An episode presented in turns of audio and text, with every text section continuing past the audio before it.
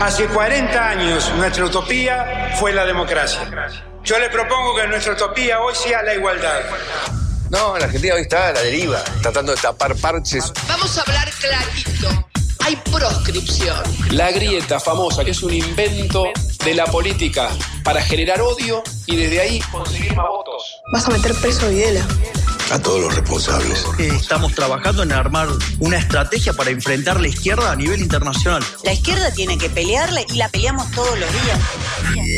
Si vos le tenés bronca, le tenés que pelear, pelear o que bronca, pero lástima a nadie. La moneda ya está en el aire. Empieza cara o seca en FM Concepto.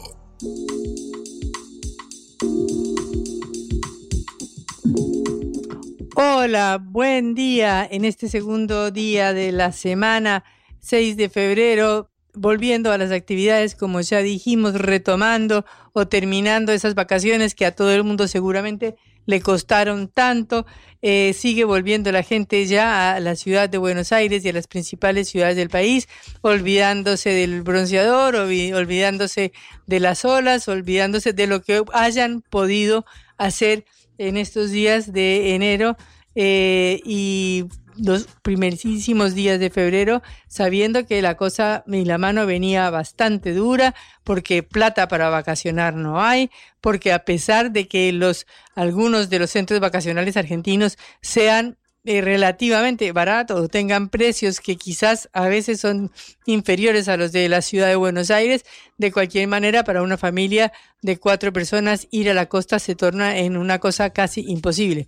Pensemos que un eh, traslado en un ómnibus de línea eh, de acá a la ciudad de Mar del Plata debe estar ida y vuelta 80 mil pesos o 90 mil pesos aproximadamente, o sea que si multiplicamos por cuatro son 360 mil, 400 mil pesos de transporte solamente para una familia de cuatro personas, contando después que tienen que alquilar algunos días, los días que van a estar, que son cada vez más cortos, y después prepararse los sanguchitos y el mate para ir a la playa, porque mucho, mucho no se puede salir afuera, si acaso ir a comer unas rabas un día con una cerveza, darse un pequeño lujito en la playa, pero de cualquier manera han sido vacaciones bastante gasoleras, como se dice en Argentina, en donde las familias que pudieron salir se han cuidado muchísimo en los gastos que han hecho. Pero bueno, tenemos que volver lamentablemente a la realidad de este país, así hayamos podido pasar o hayan muchos podido pasar algunos días de descanso en este primer mes del año y esto es un comienzo, comienzo de febrero. Por supuesto, seguimos con la agenda parlamentaria, es que ya nos acompaña, ya no nos deja, está todo concentrado en el Parlamento, en la discusión de la ley ómnibus, en qué va a pasar, en cuáles son las eh, disposiciones que se van a, adoptar, en cuáles no, en cuáles se modifican. Bueno, este mare magnum va a continuar y por supuesto tendremos que analizarlo el día de hoy pero también eh, tenemos que seguir eh, viendo los problemas que afectan a la población, porque está muy bien prender la televisión un ratito para enterarse de cuáles fueron las novedades del Congreso, o cuál fue el discurso más alucinante, o cuál fue el chiste del día, o cuál fue el insulto del día y de lo que pasó, pero eh, en la calle todo continúa.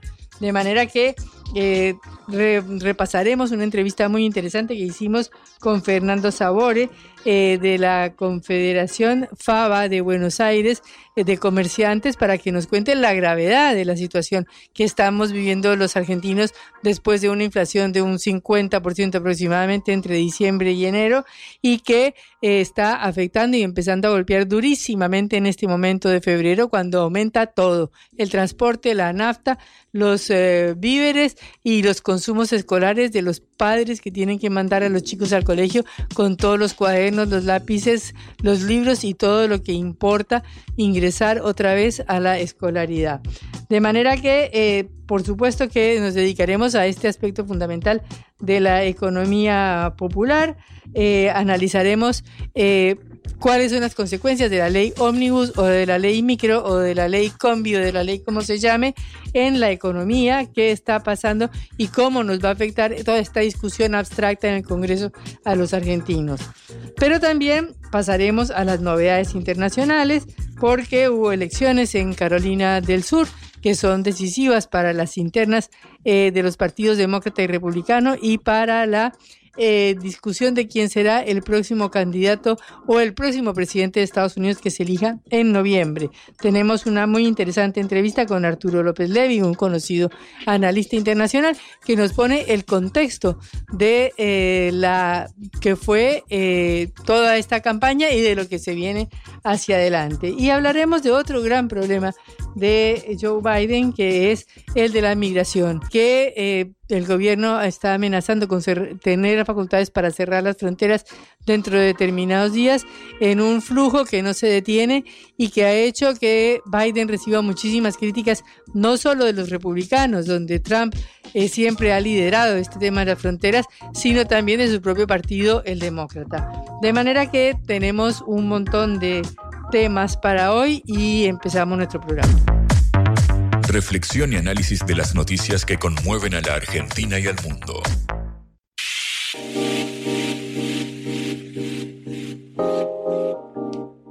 Bueno, los precios nos están matando, ¿no? Ahora empieza febrero, empiezan los chicos a ir a la escuela, los universitarios a las universidades, los abogados a cobrar, los escribanos a cobrar, todo el mundo a cobrar con una inflación que fue del 25% en diciembre, que no se sabe todavía cuánto fue en enero, pero que ya nos pronostica un aumento de precios de 50% en estos últimos dos meses. Eh, ¿Qué tenemos para presentar, Juan? Bien, efectivamente, Patri, tuvimos una extensa entrevista con Fernando Sabore de la Federación de Almaceneros de la provincia de Buenos Aires. En los últimos días charlábamos justamente sobre este aumento de precios, sobre lo que arrojó, sobre todo el mes de enero, porque claro, el indicador oficial del INDEC va a salir recién dentro de unos eh, días, no todavía. Venimos del 25,5% que arrojó el mes eh, de diciembre. Habrá que ver qué número oficializa el Estado para febrero. Lo cierto es que los indicadores ya los conocen los comerciantes, no solamente por... Eh, la alza en los costos, sino también por la demanda. En algunos eh, lugares de la provincia de Buenos Aires, Patri, estuve charlando con algunos dirigentes de ahí que me decían que se sentía la caída paulatina, sobre todo en el conurbano bonaerense, en la famosa tercera sección electoral, en el conurbano sur, con quienes hablé ahí. Bueno, Fernando Sabore tiene mucha presencia en estos eh, lugares de la provincia más poblada del país y compartimos sus consideraciones en torno a cómo está afectando lo que sucede en la macro, lo que sucede en la macroeconomía con lo que sucede en las góndolas, en los supermercados y en algo que se siente a ambos lados del mostrador. Hola, Fernando, un gusto saludarlo. Patricia y Juan Lehmann desde Cara Seca. Hola, Patricia, ¿cómo anda usted? Gracias por comunicar. Eh, bueno, Fernando, cuéntenos, ¿cómo viene la situación en febrero? Digamos que eh, terminamos un mes de diciembre que va a ser inolvidable para el comerciante y para la familia argentina porque fue una hiperinflación que vivimos porque permanentemente estábamos cambiando precios, ¿cierto? Es decir, que digamos que lo que fue la brecha de lo que el, el 21 de diciembre, de noviembre, perdón, después de las votaciones, votamos el lunes feriado, martes 21 de noviembre, ahí comenzó, digamos, este el, el, disparador de, de, aumento, ¿cierto? Que en la primera semana ya fue entre un 25 y un 30%. Y ya después, digamos, trazando un arco en, lo que fue diciembre tuvimos un 100% de aumento, Patricia. Ahora, enero, eh, evidentemente, bueno, eh, algunos precios tuvieron tendencias a bajar, o por lo menos encontramos promociones en los mayoristas y digamos que muchos este, no, no, no volvieron a cambiar el precio. Eh, no sé, si la inflación de, de diciembre en alimentos fue de 29 29.7, yo estimo que estimamos nosotros que la, inflación de lo que va lo que va a ser de, de enero va a ser de 17 puntos, que es mucho también, ¿eh? Este, y digamos que lo que comienza el mes de febrero, ya comenzamos con un montón de aumentos. O sea, no, empezaron a llegar nuevas listas. Fernando, buen día, ¿cómo estás? Juan Le te saluda. Eh, a la luz de esto que estás eh, contando, ¿crees que entonces va a efectivizarse una, una eh, desaceleración fuerte, digamos, en el ritmo de, aumento de precios? Digo, en base a lo que vos estás verificando en, la góndola, en los costos y demás. Sí, digamos que el tema es hasta dónde resiste el bolsillo de, cada uno de los argentinos, porque bien lo decía recién Patricia, este, que no es que aumentó los alimentos. No, aumentó el doble los útiles escolares, aumentó el doble el que tiene una ferretería, aumentó, todo, aumentó todo. Entonces, evidentemente, si yo me transporto al mes, al comienzo del mes de noviembre, yo digo que la familia argentina que, no sé, necesitaba una X cantidad de dinero para pasar el mes, vamos a decir 100 mil pesos, por poner un ejemplo, ahora necesita 200 mil. Este es el tema. O sea, este es el tema de que la gente no le va a alcanzar la plata, no le alcanza la plata y digamos que nosotros nos refugiamos mucho en la venta de lo que es la, mercadería pyme, que digamos que hay diferencias notables, pero ni así con la, con la mercadería pyme entiendo yo que no va a alcanzar el dinero. Digamos que la caída de ventas de lo que fue el mes de enero para nosotros, que estimábamos un 50%, Juan, solo fue de un 15%. Pero ¿sabe por qué? Porque la gente no se fue de vacaciones. Mm. En ese eh, marco, Fernando, ¿cómo está la situación del otro lado del, mostrador con los eh, comerciantes? ¿Cómo están afrontando ustedes estos eh, aumentos? ¿Cómo viene el tema de la demanda? ¿Has visto alguna modificación a lo largo del mes de, enero? Digamos que faltantes de mercadería no tenemos. tal vez hay un tanto de faltante de arroz que ya hace tres meses que venimos renegando con este tema. Después mercadería nos falta. El tema es que está cara. El tema es que yo lo que veo es que hay mercadería que, que, evidentemente eh, cuando margino mi rentabilidad, que trato de poner lo menos posible como cualquiera de mis colegas, ya no, ya igual queda caro. Entonces hay un montón de mercadería que evidentemente se van a descontinuar, o por lo menos por el momento lo que estamos es comprando menos. Entonces, Juan, le pongo un ejemplo, un sachet de yogur de primera marca lo tenemos que vender en 1.800 pesos, Juan, 1.800 pesos mientras tenemos yogur de marcas alternativas, el mismo sachet, del mismo, del, mismo, de la misma cantidad, y lo podemos vender en 700. Entonces las diferencias son notables. Entonces, ¿qué pasa en mi comercio como en cualquiera de mis colegas? Y bueno, de ese yogur de 1800 no lo descontinúo porque seguro que alguna familia lo puede comprar y le gusta esa marca, pero cada vez pido menos. Claro, ah, en ese sentido, ¿cómo afectó? Porque hubo una devaluación en diciembre del, 50, del 100% realmente. Eh, ¿Esto se trasladó a precios? ¿Esto es lo que explica el 25% de inflación de diciembre? Bueno, el, el 25 fue general, este, Patricia. En alimentos fue 29,7. Y ahí está, pero obvio, eh, la, la, forma que mide el INDEC, bueno, es, la forma que corresponde, ¿cierto? Pero la mercadería yo le digo que en el mes de diciembre aumentó un 100%. Claro. Entre, entre, entre, entre las dos últimas semanas de, noviembre y todo lo que fue el mes de diciembre fue un escándalo esto, un escándalo. Es más, así como eh, le pedíamos a la gente que, que sea cauto en la hora de comprar y si hay una mercadería que estaba muy cara que no la compre, en contra, en contra de, de nuestro trabajo, ¿cierto? Pero nosotros nos ocurrió con una empresa que eh, fabrica chupetines y caramelos de cinco letras, que también es fideo, galletita, atún, mermelada, esa empresa nos envía un aumento eh, por, por, por mitad de, diciembre de otro 35%, Patricia, 35%. Entonces, 35% aplicado, le digo que un, un, alfajor lo tengo que vender en 800 pesos, dijimos no le compremos, esperemos. Y digamos que eso fue una decisión a través de los distintos WhatsApp que tenemos los colegas, donde todos nos plantamos en esto. No le compramos. Ellos se manejan a través de distribuidoras oficiales. Bueno, venían las señoras este, preventistas y le decíamos que no queríamos mercadería. Bueno, después de tanto bregar, este, hay productos que están, están viniendo con un entre un 15 y un 20% de descuento. O sea, empezamos a nivelar eso. Pero ¿hasta cuándo, Patricia? Yo no sé. Porque es como que uno piensa o desea, ¿cierto? De que ya está, ya está, lo que aumentó, aumentó, ya está, veremos cómo nos arreglamos todos los argentinos. Pero si sigue aumentando, si nos siguen metiendo la mano en el bolsillo, bien lo dijo usted, no es la comida nada más, es, es el, el, el, pasaje de colectivo lo que se habla de la energía eléctrica. Yo no sé, la verdad que obviamente que estamos todos muy preocupados y con mucha incertidumbre. Y aparte de eso, porque no sube, eh, bueno, fue por fuera de las paritarias, que son los trabajadores que están protegidos por sus negociaciones colectivas, pero por fuera de eso no hay ninguna concesión a la economía familiar. Exactamente. Así que, no sé, es como que, por eso le digo, yo creo que todo el pueblo está con incertidumbre, por eso es que creo que muchas familias, porque yo trabajo en mi negocio y hablo con mis clientes todo el tiempo. Y los clientes, lo que me, cuando les preguntaban, che, ¿no te vas de vacaciones? No, no, no me voy, porque es como que todos tienen miedo de hacer un gasto extra y después no saber cómo afrontarlo, ¿cierto? Claro, bueno, eh, esperamos que esta situación vaya por lo menos tranquilizándose y que quizás haya algún indicio de alguna medida que pueda llegar a satisfacer a los hogares populares. Muchísimas gracias, Fernando, por esta comunicación. que sigan bien. Hasta luego. Era Fernando Sabore, presidente de la Federación de Almaceneros de la provincia de Buenos Aires, FABA.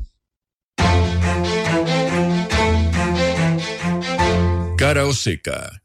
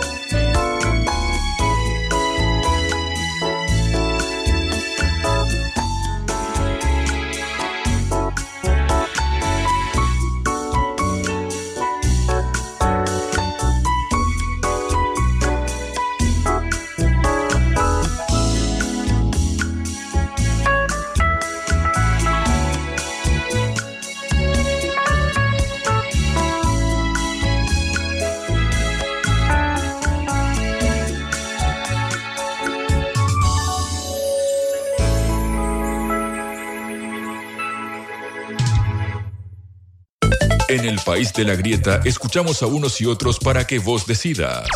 El Consejo Nacional de Investigaciones Científicas y Técnicas, CONICET, vive horas difíciles y anunció eh, el directorio del organismo que se pospone por tiempo indefinido la publicación de los resultados de las convocatorias a becas y promociones. Y eh, se viven momentos de mm, incertidumbre porque se trata del principal organismo del país, eh, de investigativo del país. Recordemos que eh, Javier Milay había dicho que, lo, que había que cerrarlo, al final no se ha cerrado, pero ya el hecho de que se cierre la convocatoria de becas y promociones significa que el organismo empieza a dejar de cumplir eh, la función para la cual había sido creado. La decisión por la cual suspenden este financiamiento de, tomó el directorio esta decisión es porque el gobierno de la Libertad Avanza mantuvo la misma partida presupuestaria del año pasado.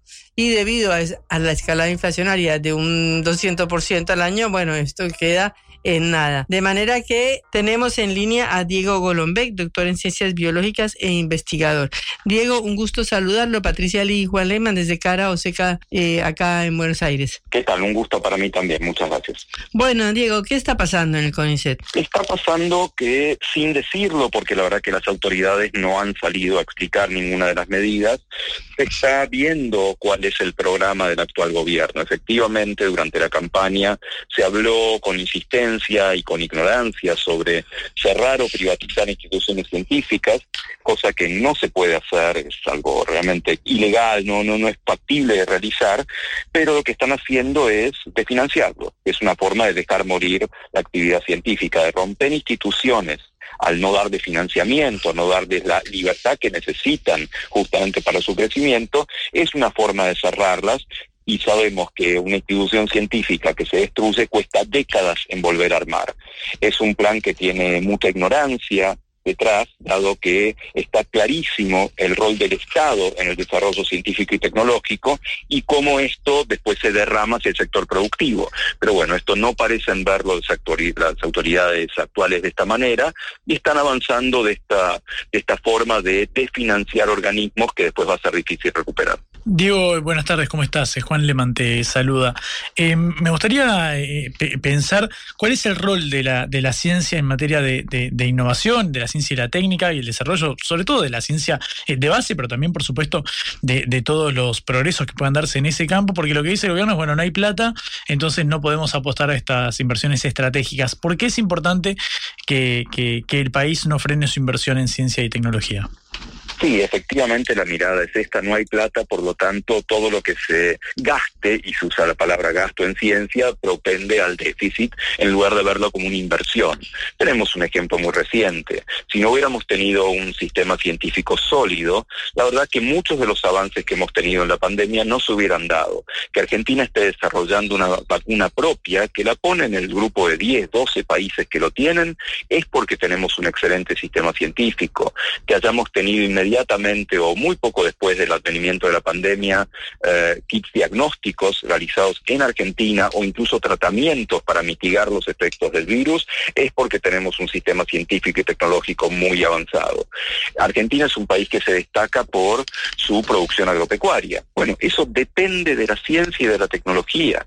Si no tuviéramos esa ciencia y tecnología propias, no tendríamos los rindes económicos que tenemos en el campo, en maquinaria agrícola, en eh, semillas modificadas, en distintas tecnologías que se basan en esto. Y no es solo eso, Juan, también la formación en ciencia correlaciona directamente con el PBI, con el desarrollo de un país. Cuantos más gentes tengamos formadas en ciencia y tecnología, mejor se desarrolla el país. Y eso, de nuevo, es una obligación del Estado. Los privados después se podrán sumar cuando empiece a ser redituable esta actividad, pero al principio hay que hacerla desde el Estado, como sucedió con los grandes inventos de la humanidad y las grandes carreras espaciales y tecnológicas en, en el mundo. Es Diego Golombek, doctor en ciencias eh, biológicas, ustedes lo conocen, un famoso divulgador científico e investigador también del CONICET, el Consejo Nacional de Investigaciones Científicas y Técnicas, para quienes nos escuchan desde el exterior. Eh, Diego, quiero preguntarte por el grado de reconocimiento en esta inserción en materia de ciencia e innovación eh, tecnológica de la Argentina en la región y si crees que esto puede estar en, en jaque, puede estar en riesgo en caso de que se avance en estas decisiones.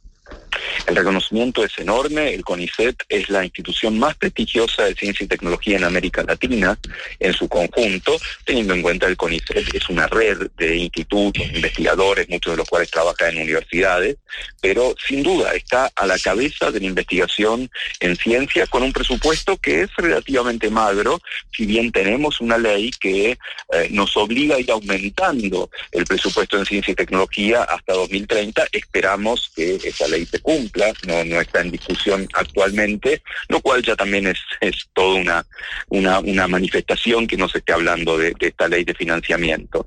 Claro que sí, si uno destruye instituciones, si uno se queda sin becarios y becarias que son la fuerza impulsora de hacer ciencia, si no logra que los jóvenes se vuelvan a insertar como investigadores, si no hay financiamiento y hasta ahora ni se ha hablado del financiamiento en la ciencia, por supuesto que está en absoluto eh, misterio el, el, el, el, rol que Argentina puede cumplir en ciencia y tecnología. Hay mucho por mejorar, sin duda que hay mucho por mejorar. Tenemos que mejorar nuestras relaciones con el sector productivo, tenemos que mejorar una serie de cuestiones burocráticas, tenemos que federalizar más la ciencia, tenemos que cambiar algunas áreas que se están quedando obsoletas, pero todo eso sobre la base de un sistema sólido, que si se rompe, nos caemos del mapa. ¿Y cómo es en otros países? ¿Cómo hace Estados Unidos? ¿Cómo hacen los países europeos para financiar la ciencia? ¿Tienen también organismos estatales, becarios, todo como el CONICET? Absolutamente y con cifras astronómicas. El NIH tiene del orden de 50 mil, el NIH son los Institutos Nacionales de la Salud en, Estados Unidos, 50 mil a 70 mil millones de dólares para financiar la ciencia, eh, una cantidad de eh, ofertas para formación de recursos humanos. De hecho, cuando Estados Unidos comienza de alguna manera a perder la carrera tecnológica en los años 50, deciden invertir muchísimo en ciencia y en formación de científicos para revertirlo. Y vaya si ha funcionado bien. Lo mismo sucede en la Unión Europea. En todos los países desarrollados, el Estado cumple un rol enormísimo, importantísimo en financiar la ciencia porque no es un gasto, es una inversión. Una inversión a mediano plazo, pero una inversión al fin. Sin eso, Sabemos que nadie va a estudiar las enfermedades endémicas, nadie va a estudiar la contaminación de nuestros ríos, la, producción de alimentos en las economías regionales. Si no lo hacemos nosotros, o no lo hace nadie, o se hace desde afuera con los dividendos también afuera. Sí, se sabe que, por ejemplo, toda la industria farmacéutica de Estados Unidos es absolutamente eh, basada en lo que eh, las grandes investigaciones de las universidades y de los organismos públicos, por ejemplo, o que ahora Joe Biden acaba de destinar, si no me equivoco, 40 mil millones de dólares para eh, la investigación y el avance de la industria de los chips en Estados Unidos y no perder esa carrera armamentística, o que la industria de defensa de Estados Unidos ha sido uno de los factores fundamentales para el desarrollo de toda la IT, de la tecnología, de la computación y de la inteligencia artificial, etcétera. Eh, ¿Cómo ves tú ese eh, desarrollo que se podría hacer acá también desde distintos puntos de vista, por ejemplo, desde el ARSAT o desde el desarrollo de cohetes, de satélites, de otro montón de cosas que podría hacer la Argentina, que ha demostrado tener una, un avance en la ciencia muy importante. Argentina es líder en tecnologías satelitales y esto se ha promovido desde el Estado y además ha generado una, una cadena de valor. Gracias a esta promoción y este financiamiento han aparecido una cantidad de empresas alrededor de la industria satelital que si no, no estarían dando vueltas. En cuanto a la carrera espacial, Argentina tiene un desarrollo más incipiente, pero sólido al fin, y también se han creado empresas, algunas son empresas con participación del Estado, una es INVAP, que tiene una participación muy importante de la provincia de Río Negro, y realmente es líder en cuestiones de tecnología nuclear, de tecnología satelital y espacial. Sin el Estado esto no ocurre en ningún lugar del mundo. Y esta es una falacia de la cual nos están intentando convencer, que todo esto se hace exclusivamente en manos de la inversión privada. La inversión privada es necesario, el desarrollo productivo privado es fundamental para crear trabajo, pero sin el Estado no existe ningún ejemplo en el cual haya habido desarrollo científico y tecnológico. Y por otro lado, sin la formación de recursos humanos de excelencia, que también es un rol del Estado, en Argentina principalmente dado a través de las universidades públicas, tampoco hay desarrollo científico. Y eso en este momento está en riesgo. O sea, nosotros no, no, tenemos nuestros Elon Musk, pero sí tenemos el Estado que puede ayudar a desarrollar la ciencia en muchísimas áreas, ¿no? Y gracias a eso es que van a surgir los Elon Musk. Es posible, por supuesto, que haya outsiders en el desarrollo tecnológico que no hayan pasado por el sistema científico, no se hayan formado como en el sistema científico tecnológico, pero son los menos. La gran mayoría vienen de una formación muy sólida en ciencia y tecnología que está garantizada por el Estado y la inversión del Estado, que después obviamente rinde cuando estos futuros Elon Musk crean sus compañías, dan trabajo, patentan y licencian inventos y así sucesivamente. ¿Qué proyectos hay ahora en, en el CONICET que son importantes y que se estarían frenando por esta desinversión?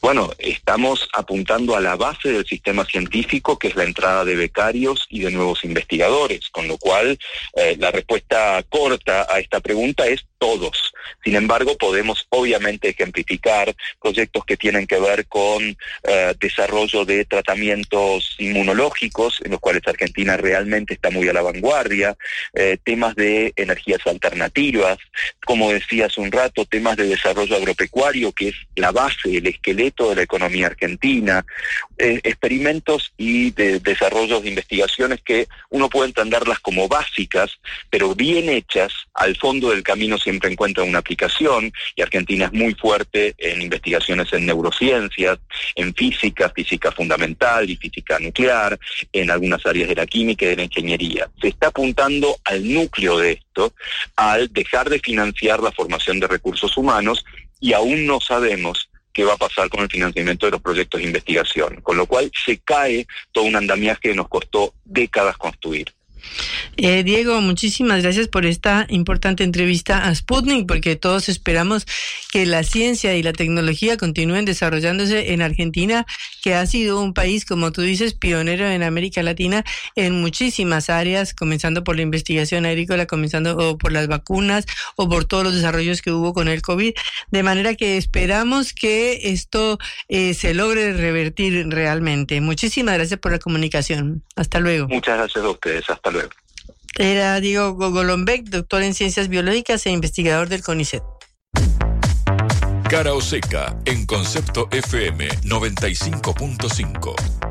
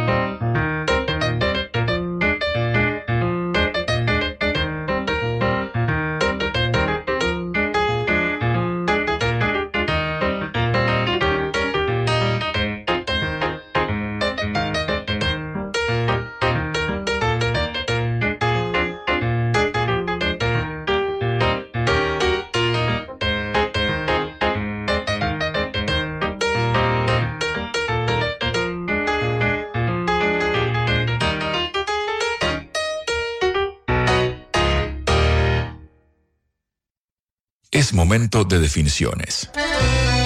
Cara o seca. En FM Concepto. Es un placer recibir en cara o seca a Leandro Mora eh, Alfonsín, economista, consultor, que tiene la gentileza de atendernos. Leandro, ¿cómo estás? Buen día. Juan Leman te saluda. Hola Juan, ¿cómo andas? Todo bien. Em, Leandro, me interesa ir primero a lo más eh, inmediato, que es, eh, bueno, después de que se dejara de lado el capítulo fiscal de la ley Omnibus, había mucha incertidumbre sobre lo que suceda con los mercados, con lo que suceda con el programa de gobierno, sobre todo de la libertad avanza. ¿Cómo estás viendo estos lineamientos generales? ¿Qué efecto crees que puede generar? Bueno, a ver, a mí me parecen dos cosas en principio. Más que, más que que esto genere una causa de algo, me parece que es la consecuencia de otra. O sea, y me, Mm. me parece que es importante arrancar por ahí. En primer lugar, que es consecuencia de un planteo político a la hora de, de- de- de presentar el debate, la información, demasiado temerario, demasiado eh, a todo o nada, eh, de, de tratar de meter en una ley de 664 artículos como era concebida en un principio, cosas que son fundamentales para lo que es el modelo económico del gobierno, dicho por el propio gobierno. Digo, si quieren llegar a déficit cero en un año, eh, eso es bajar el gasto, subir impuestos, la parte impositiva es la mitad del camino. O si lo ves en números, incluso un poquitito más que la mitad del camino.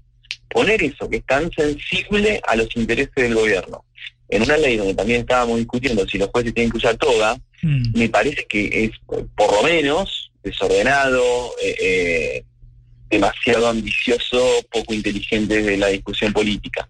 Entonces el retirarlo también hace que tiene que ver con la falta de apertura en la negociación de ciertas cosas. Yo creo que gran parte de la oposición, o una parte no menor de la oposición, tuvo toda la intención de querer que la ley prospere con modificaciones, con, con atendiendo determinadas cuestiones, y el gobierno se mantiene en una posición de a todo o nada.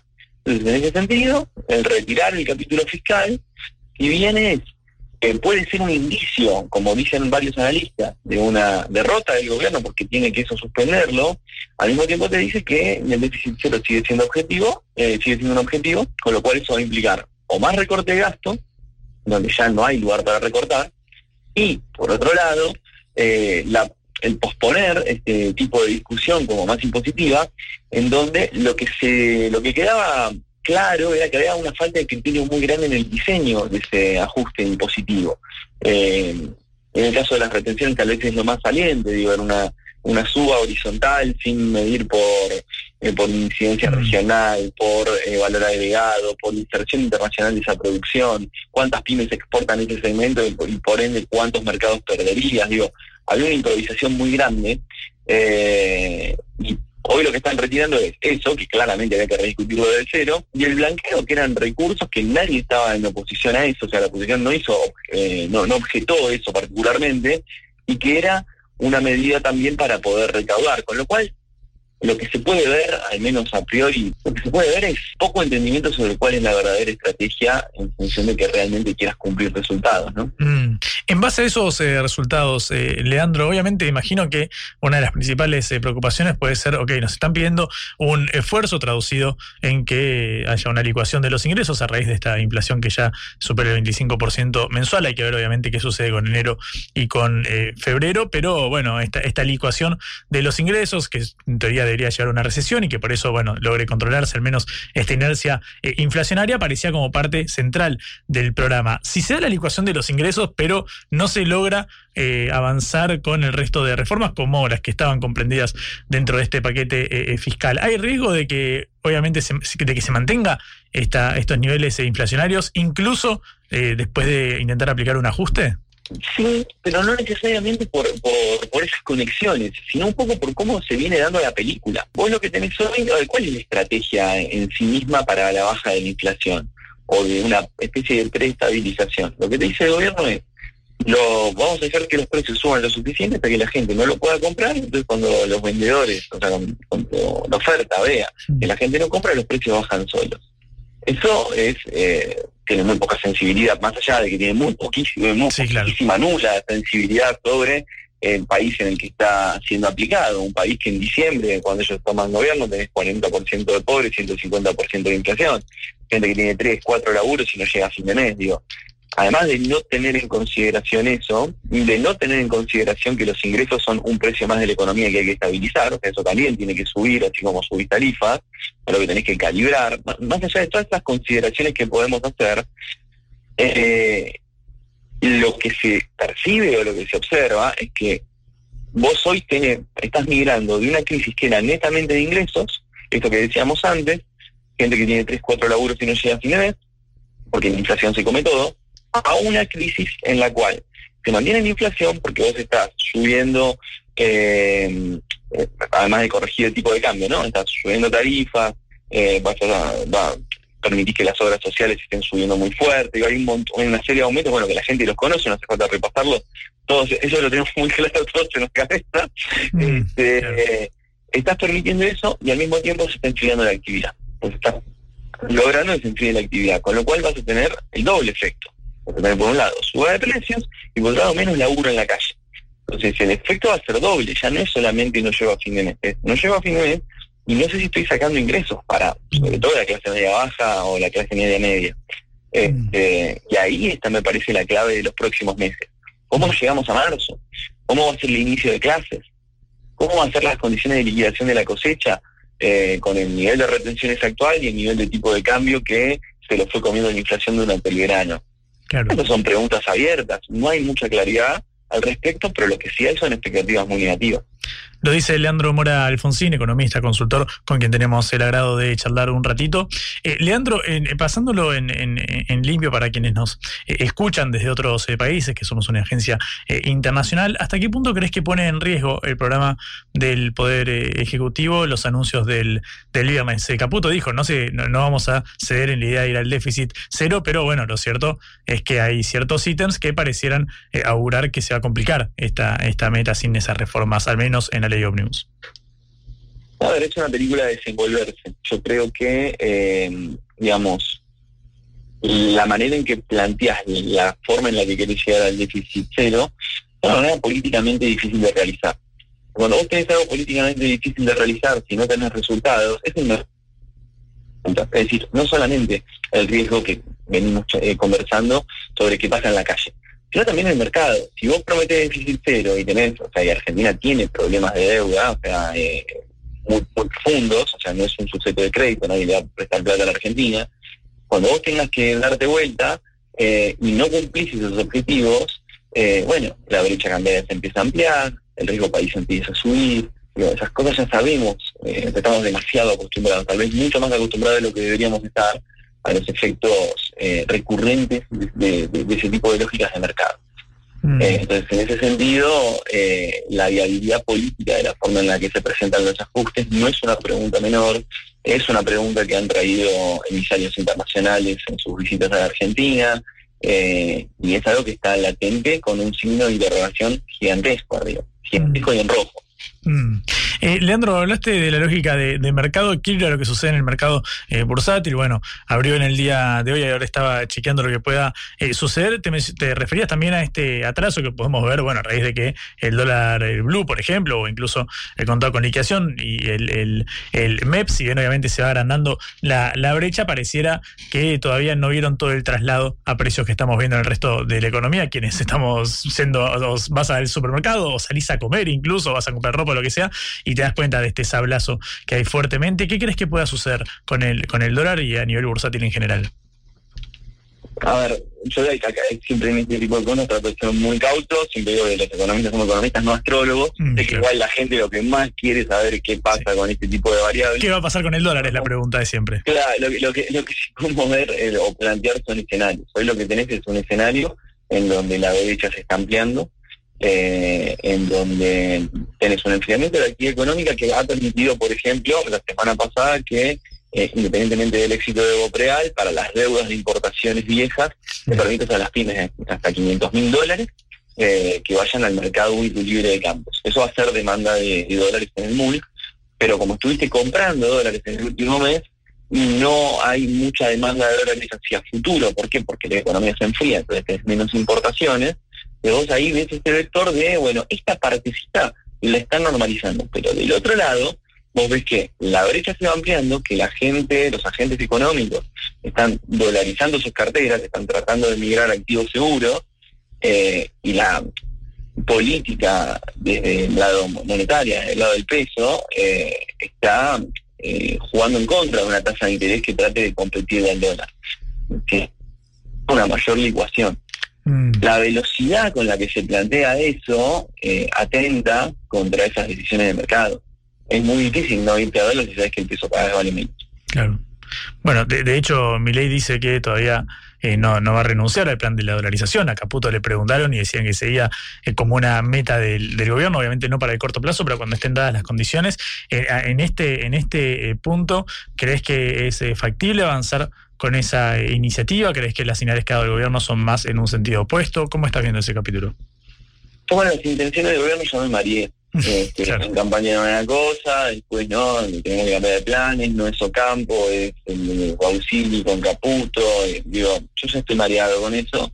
Eh, lo que sí creo es que cualquier tipo de intento de dolarización más cerca o más lejos en el tiempo sería no dañino, sería absolutamente perjudicial en términos escandalosos para la economía argentina. Argentina es un país eh, de desarrollo medio con 50 millones de habitantes, con múltiples sectores económicos, con- digo, no, no somos un- una islita en la que si vos dolarizás porque lo único que haces es vivir del turismo, bueno, digo, no hay mayor consecuencia en el corto plazo. Eh, digo, eso sería una idea pésima, una idea pésima, eh, me parece que tiene que ver con ciertas cuestiones muy dogmáticas respecto de eh, no te asegura que la inflación baje incluso, se puede llegar, puede llegar a traer aparejado eso una estabilidad de precios, pero a costa de una actividad económica que como no puede generar las divisas necesarias para sostener la dolarización, estaría no en el, piso, más abajo del piso. Eh, lo mismo con esta política de licuación de ingresos y de retraso de los ingresos.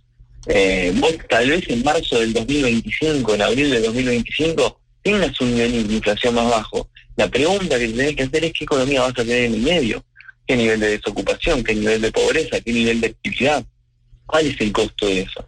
No son preguntas menores y no se están respondiendo.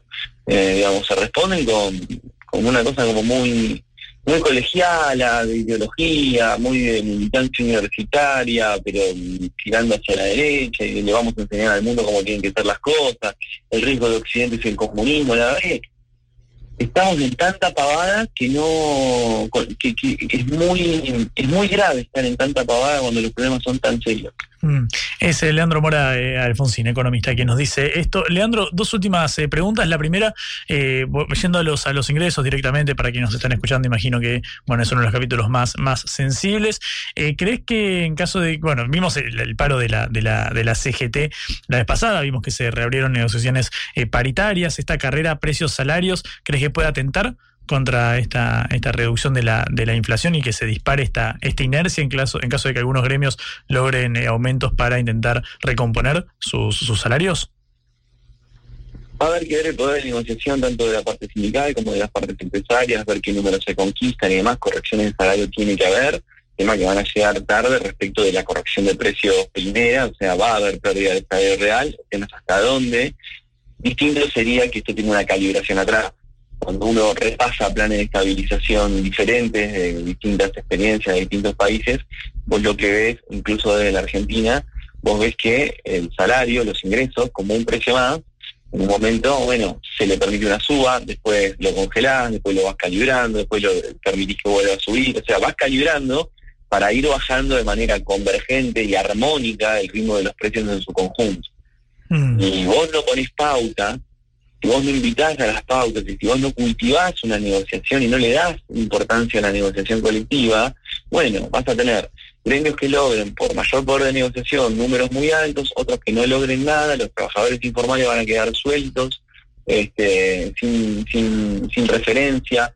Entonces, eh, no sé si va a ser perjudicial o no con la inflación, pero lo que sí sé es que va a ser muy desordenado y en donde no vas a tener claro eh, quiénes recomponen más, quiénes recomponen menos, eh, y al mismo tiempo la inflación sigue su curso.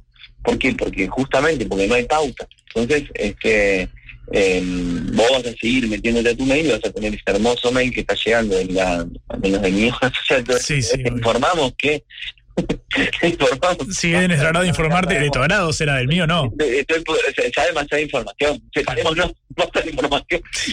Este, bueno, eh, me parece que es, eh, es un verano demasiado caliente en términos de, todas esas variables, de, la falta de claridad, hay una absoluta falta de claridad. Hay una absoluta falta de claridad con un norte claro, que ese norte es la licuación de ingresos y la depresión de la actividad económica como una posible solución a la inflación. Mm. Eh, no me parece que sea la solución adecuada.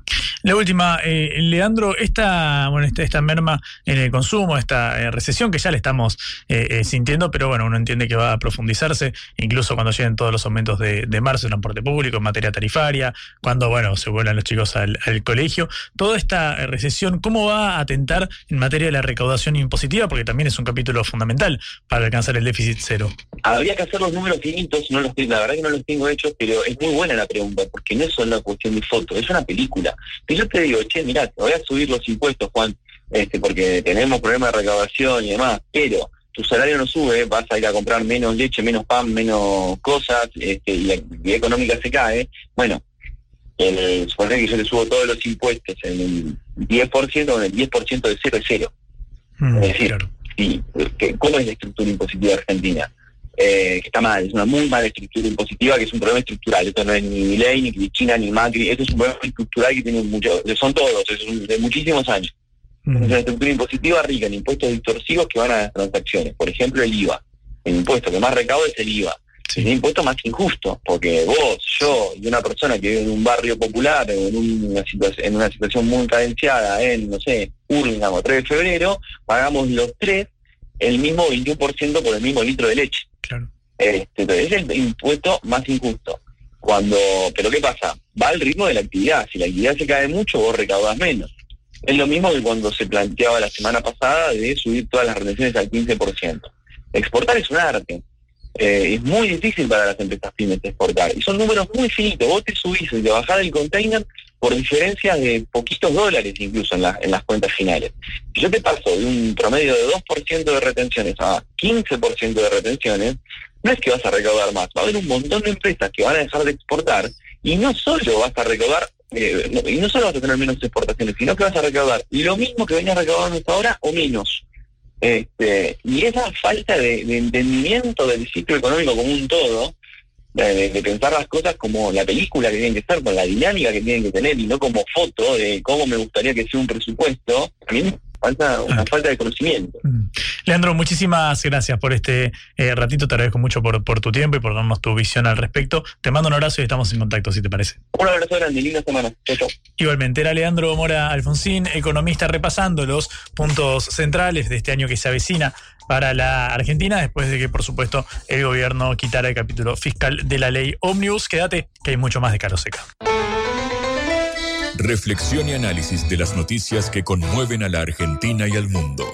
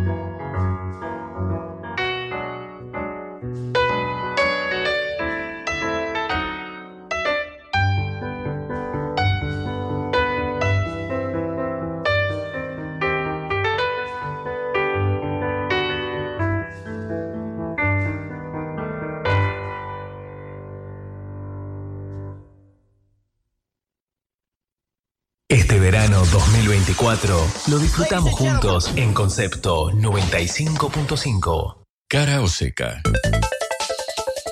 En el foco.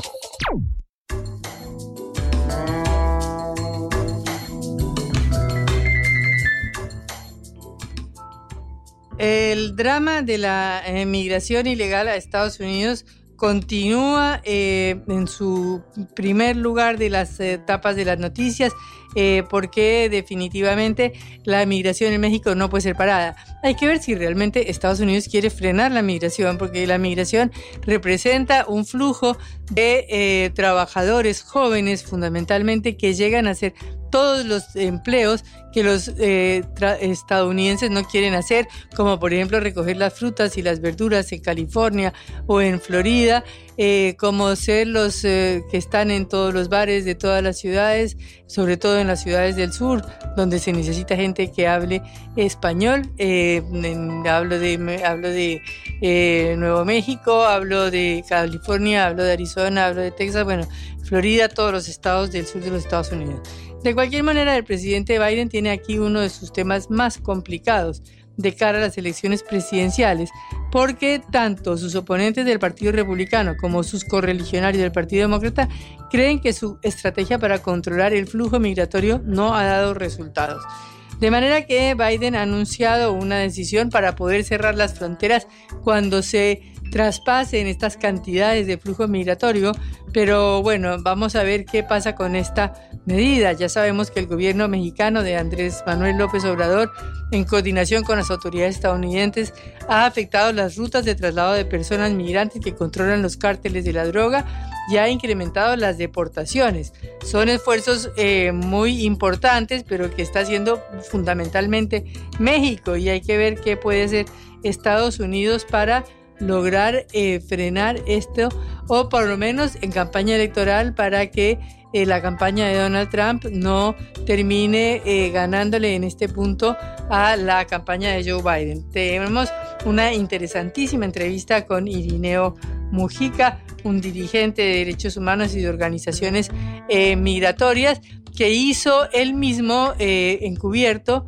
el viaje desde el Darién, de las costas del Darién, entre Colombia y Panamá, hasta la frontera con Estados Unidos y contó el horror humano que esto significa, contó cómo esto es un tráfico de personas prácticamente, porque los narcotraficantes van cobrando paso a paso todos los cruces, todos los colectivos, todos los transportes, toda la alimentación que le van dando a estas personas, convirtiendo esto en un viaje carísimo, más que lo que pagaría cualquier persona por un viaje en avión a Estados Unidos, es decir, cinco o diez veces más que lo que podría pagar cualquier latinoamericano de clase media por ir a Miami. Y esto lo tienen que pagar personas que van caminando a pie con niños eh, y resistiendo todos estos problemas del tráfico, al cual también, según Irineo, eh, fomentan los gobiernos, porque los gobiernos de Panamá, de Costa Rica, de Nicaragua, eh, que van en, en, el paso de los inmigrantes, simple y sencillamente ponen buses para que pasen de un lado a otro de la frontera, de manera que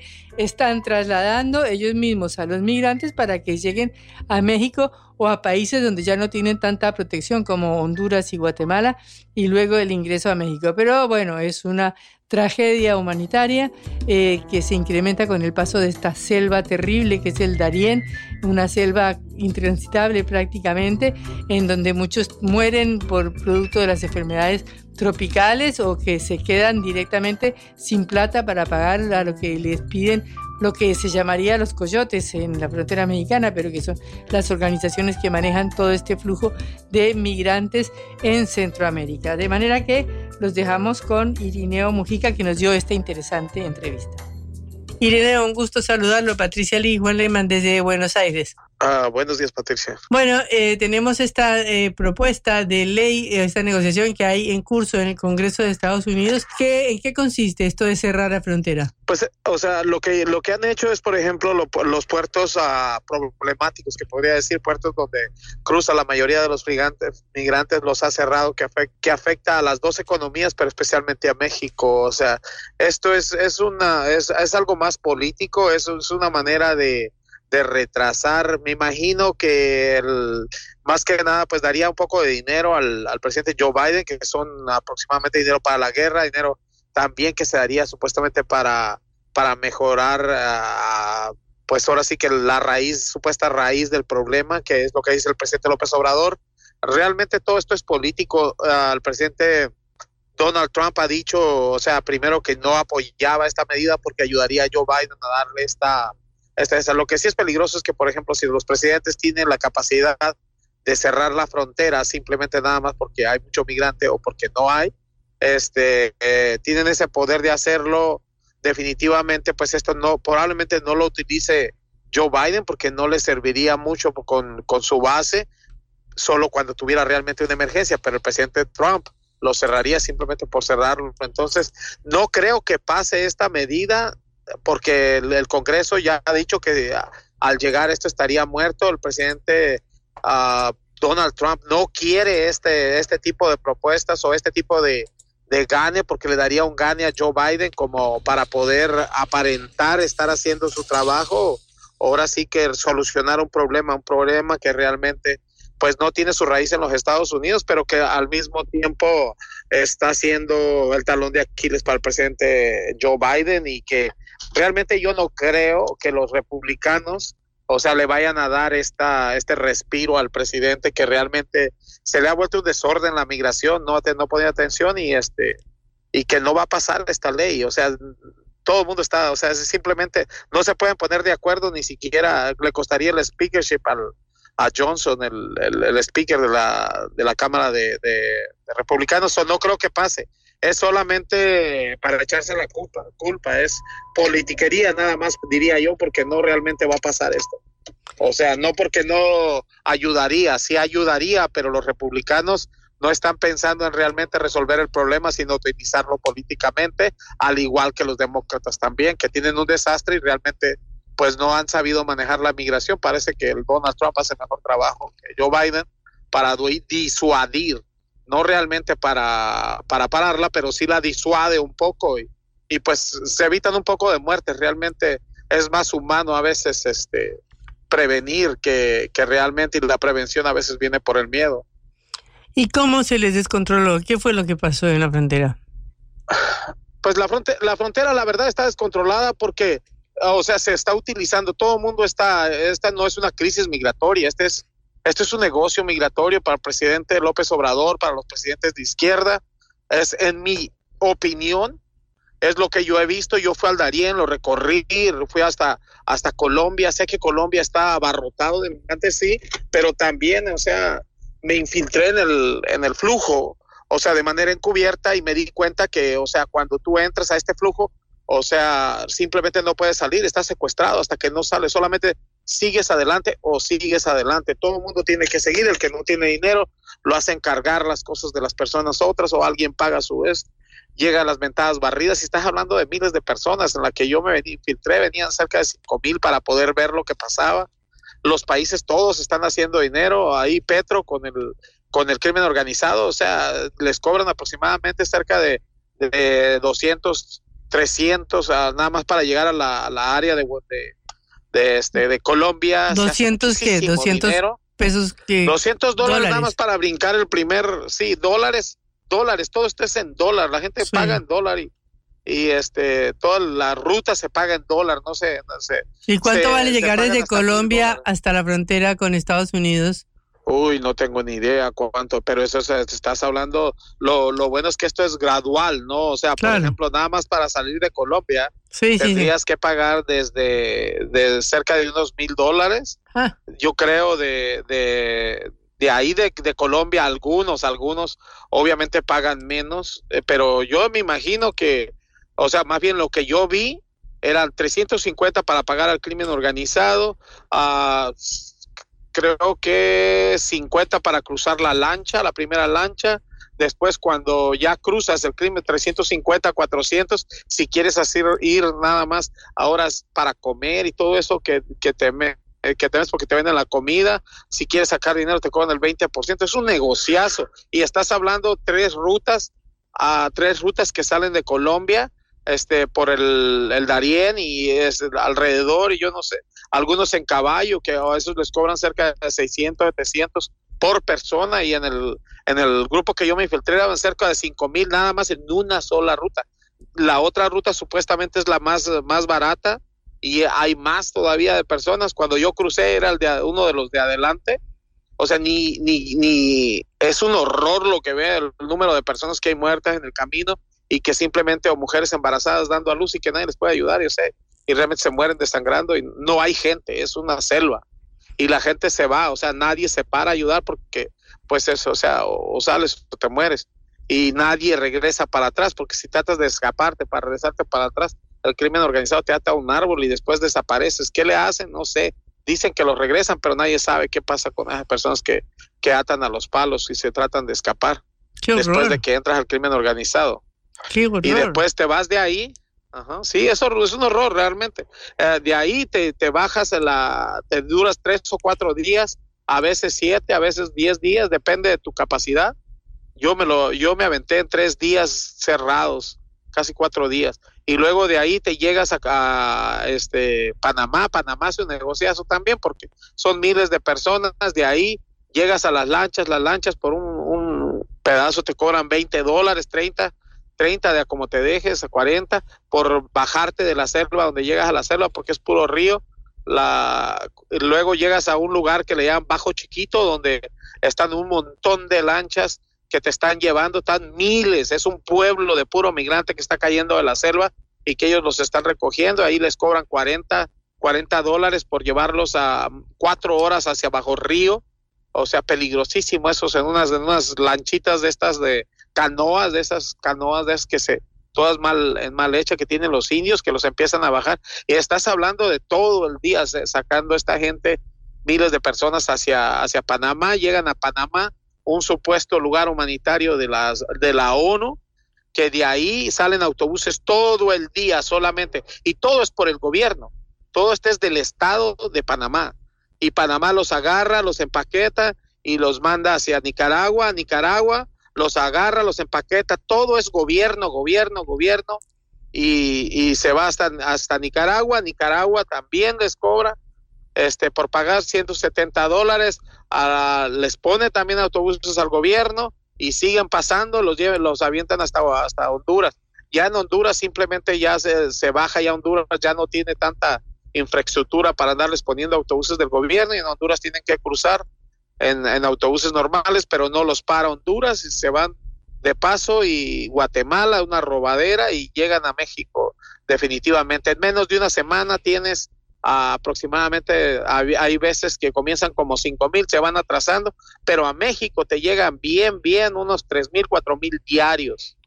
a personas que vienen de este. Ahora, ni se diga que muchas personas, por ejemplo, el estado de Nicaragua, que les está cobrando aproximadamente un vuelo que de aquí a de México a Estados Unidos te cobraría unos 300 dólares, 1300, 1500 cobran por llegar al suelo nicaragüense. Ahí están llegando miles de personas porque de pasar el Darién y llegar directamente a Nicaragua, que ya te evitarías el, el pues el paso, la mayoría de los haitianos y todos esos usan ese cruce, el, el, la forma de aire, ahora López Obrador tiene bastante influencia, es el influencer de toda, parece que de toda Latinoamérica, al menos de, los países de izquierda, es el, el ahora sí que el, el, oso grande, ¿no? El oso mayor, el presidente López Obrador, que es el que, que realmente es el que negocia con Estados Unidos este, la migración, ¿no? Porque realmente no hay deportaciones. Por ejemplo, ahorita las reuniones que tienen con Anthony Blinken, este, un mes antes, primero que nada hubo la, la, una, la cumbre de Palenque, la cumbre de Palenque se pusieron de acuerdo todos los, los países supuestamente para disminuir la migración y aumentó 10 veces más.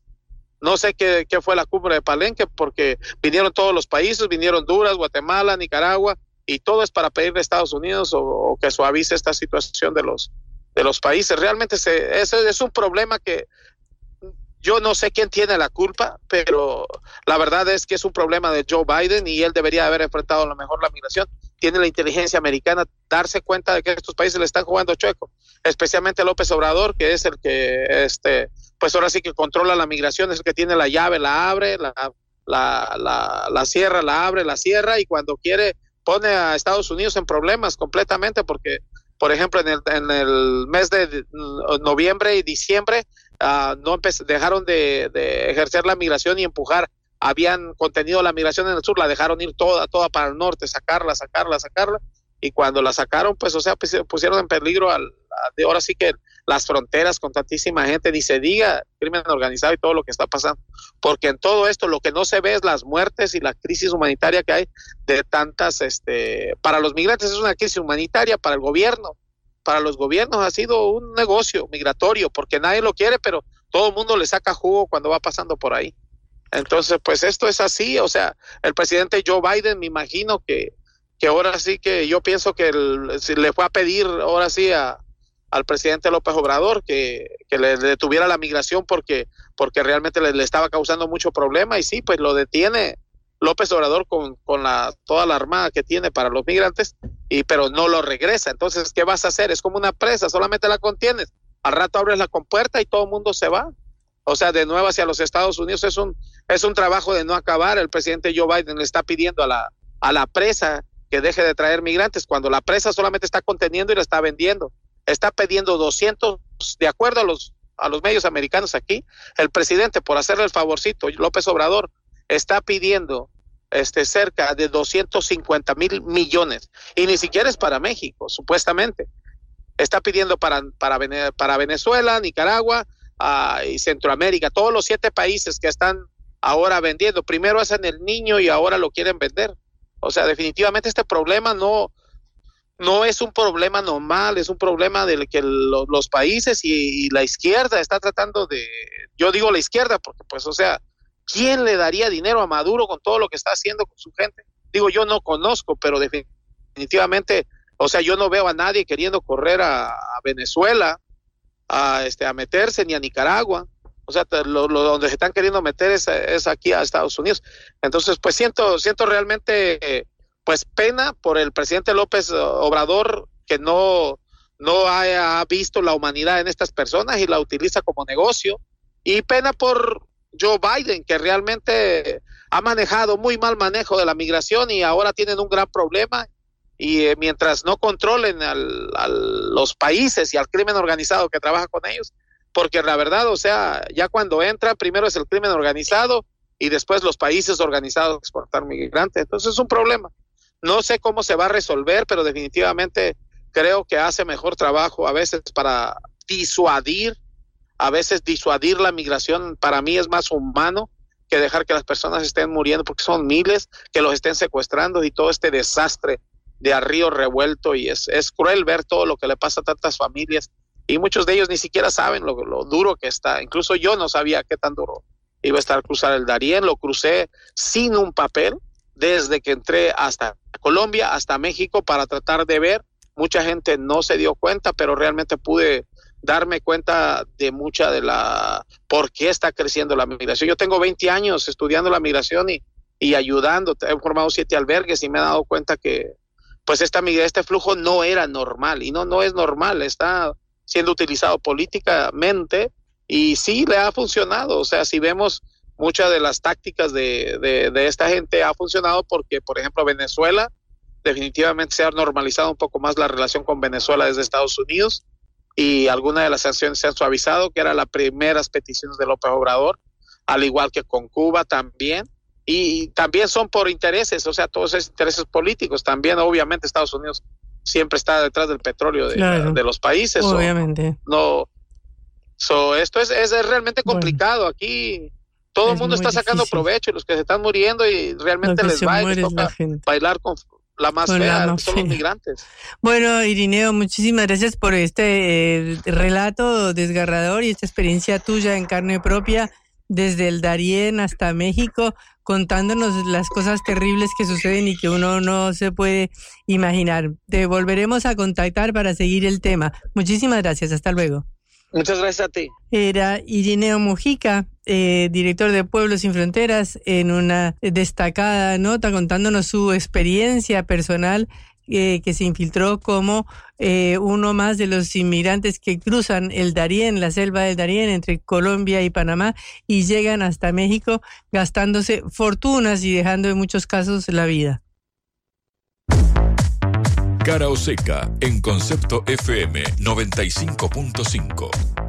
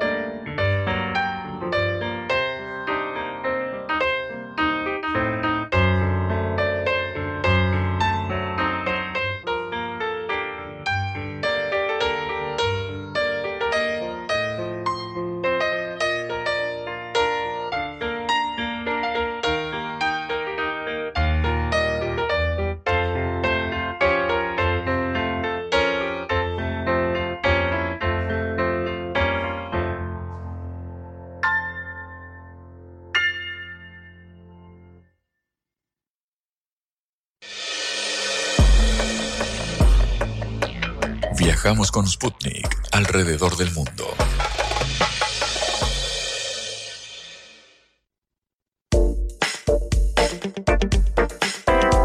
Se realizaron este sábado eh, las internas en Carolina del Sur, un estado muy importante para esta carrera de las primarias de Estados Unidos que lleva a la elección de presidencial de noviembre y en la cual los dos principales candidatos, por supuesto, serán posiblemente eh, Joe Biden, el actual presidente, el incumbente, y Donald Trump, que quiere volver a la presidencia este año eh, en representación del Partido Republicano.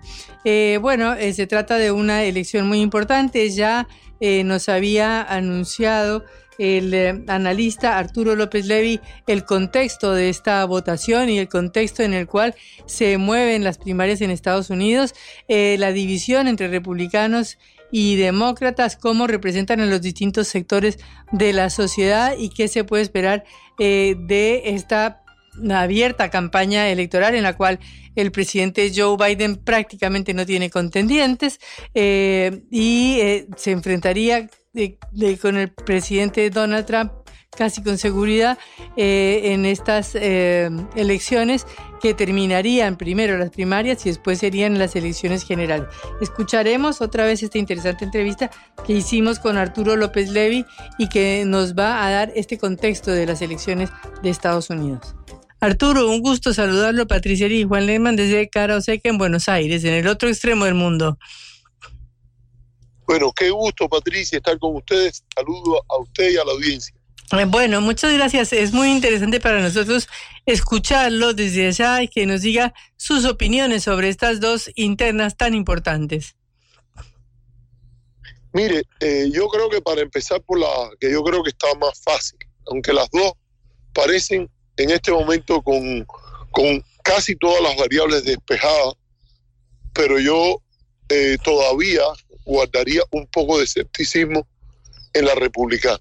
Ahora, en el caso de la demócrata, el congresista de Minnesota que desde la izquierda ha montado una campaña ahí en New Hampshire y que piensa, parece seguir, yo creo que más que todo lo está haciendo para eh, proclamar una posición, acumular eh, apoyo, conectar con personas que dicen no estoy de acuerdo con que haya una primaria, una elección, como usted le llama, las internas, eh, sin una sin un rival y sin que se escuche una visión más de izquierda que la que tiene el presidente Biden. Así que ese, eso yo creo que, que hoy es muy difícil pensar que, salvo que ocurra algo, digamos, estamos hablando de una persona que es bastante mayor ya, eh, hay situaciones que pueden llevar a que siempre que un candidato presidencial no se postule, hay situaciones difíciles eh, con relación a, su hijo, investigaciones republicanas desde el Congreso con relación a, algunos escándalos que puede pasar, pero yo creo que hoy es, yo diría, muy, no solo probablemente, yo diría, muy probablemente ya el candidato del Partido Demócrata. Además, así ha sido históricamente, se ha respetado al incumbente. En el caso de la republicana, en el caso de la republicana, sí, dígame usted, me quería hacer una pregunta. No, no, no, simplemente dije, claro. Entonces, en el caso de la republicana es un poco, vamos a decirlo, un poquito más complicado, por la razón de que aunque el presidente Trump está en una situación mucho más privilegiada que el resto de los candidatos, ahora en este caso ya la, única que queda, Nikki Haley, hasta ahora un sector importante hasta dentro de ese propio partido que quisiera tener otro candidato, ha tenido el voto muy disperso. Dicho esto, el apoyo a Trump no es como en el año 2016. Él hoy es el dueño, por decirlo de alguna manera, del Partido Republicano. O sea, él al ser el, el, eh, el aparato del partido, los comités del partido locales, por ejemplo, ha habido una disputa en el Partido Republicano de Arizona, donde todo parece indicar que el lado más trompista se está saliendo con la suya, de la ex candidata a gobernadora eh, Cory Lake. Entonces, en ese contexto, yo creo que habría que medir hasta qué punto puede tener impacto la candidatura de la señora Haley. Ella en este momento va hacia su estado y dio un, un meeting muy interesante en el cual ella anunció que en apenas un día había recolectado un millón de dólares. Y eso es muy importante en la política norteamericana. Si usted tiene dinero para seguir, y eso por ejemplo es algo que Trump lo tiene sin lugar a dudas, eh, usted puede seguir dando la batalla y honestamente el, el margen que tiene Trump hoy es de 32 a 17 votos comprometidos para la, para la convención y hay mucho tiempo para eso. Ahora, La pregunta que mucha gente se, se hace es la siguiente. Trump tiene lo mínimo para cruzar la barrera del 50% y ganar incluso en el estado de la gobernadora Haley, porque ella fue gobernadora en ese estado, antes de ser embajadora en las Naciones Unidas. Si ella, la Trump le gana allí, claro que hay otros lugares donde hay primarias abiertas o semiabiertas, que son aquellas en las cuales otras personas que no son miembros del partido pueden participar. Y los números hoy le dan, pero cada día políticamente el reloj va a sonar por una razón bien sencilla. Le vuelvo al tema, el dinero. Mientras eh, las personas que, que hacen eh, que hacen las grandes donaciones de dinero, sobre todo en el Partido Republicano, lo hacen como una inversión política.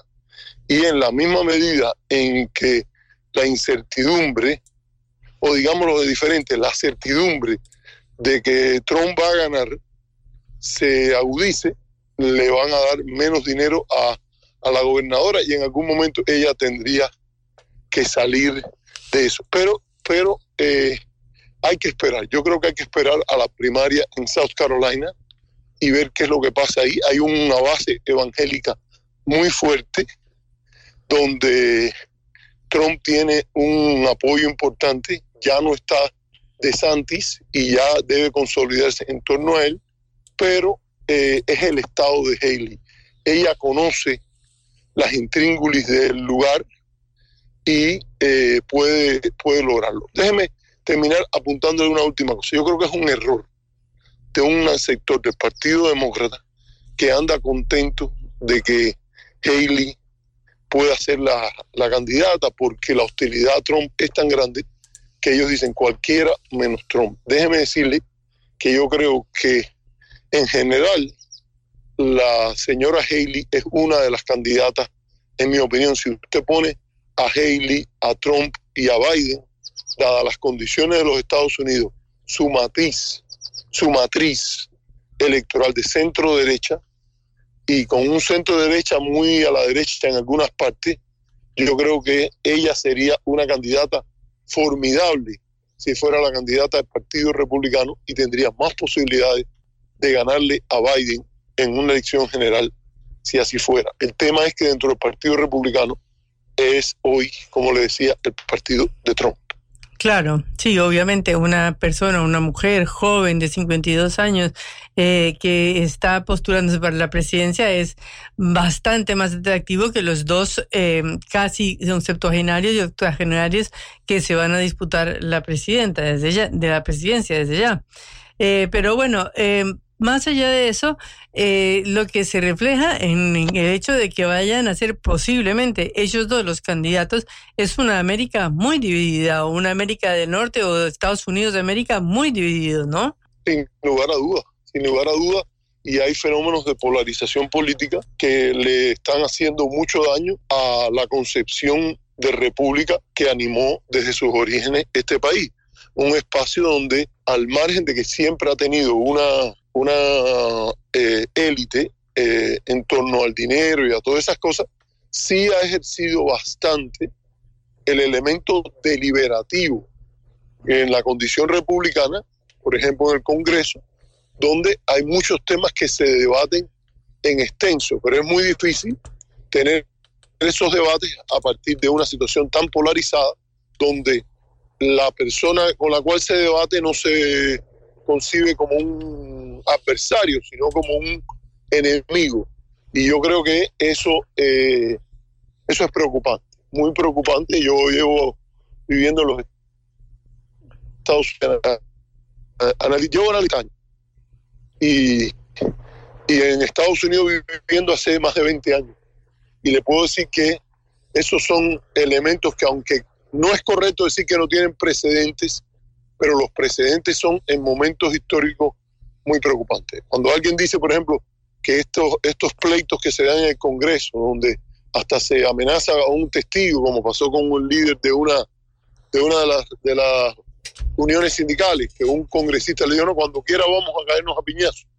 Ese tipo de cosas no es que nunca han pasado, pero cuando han pasado, dígase, la vez que un senador, que un congresista mató a un senador con un bastón, fue en la víspera de la guerra civil.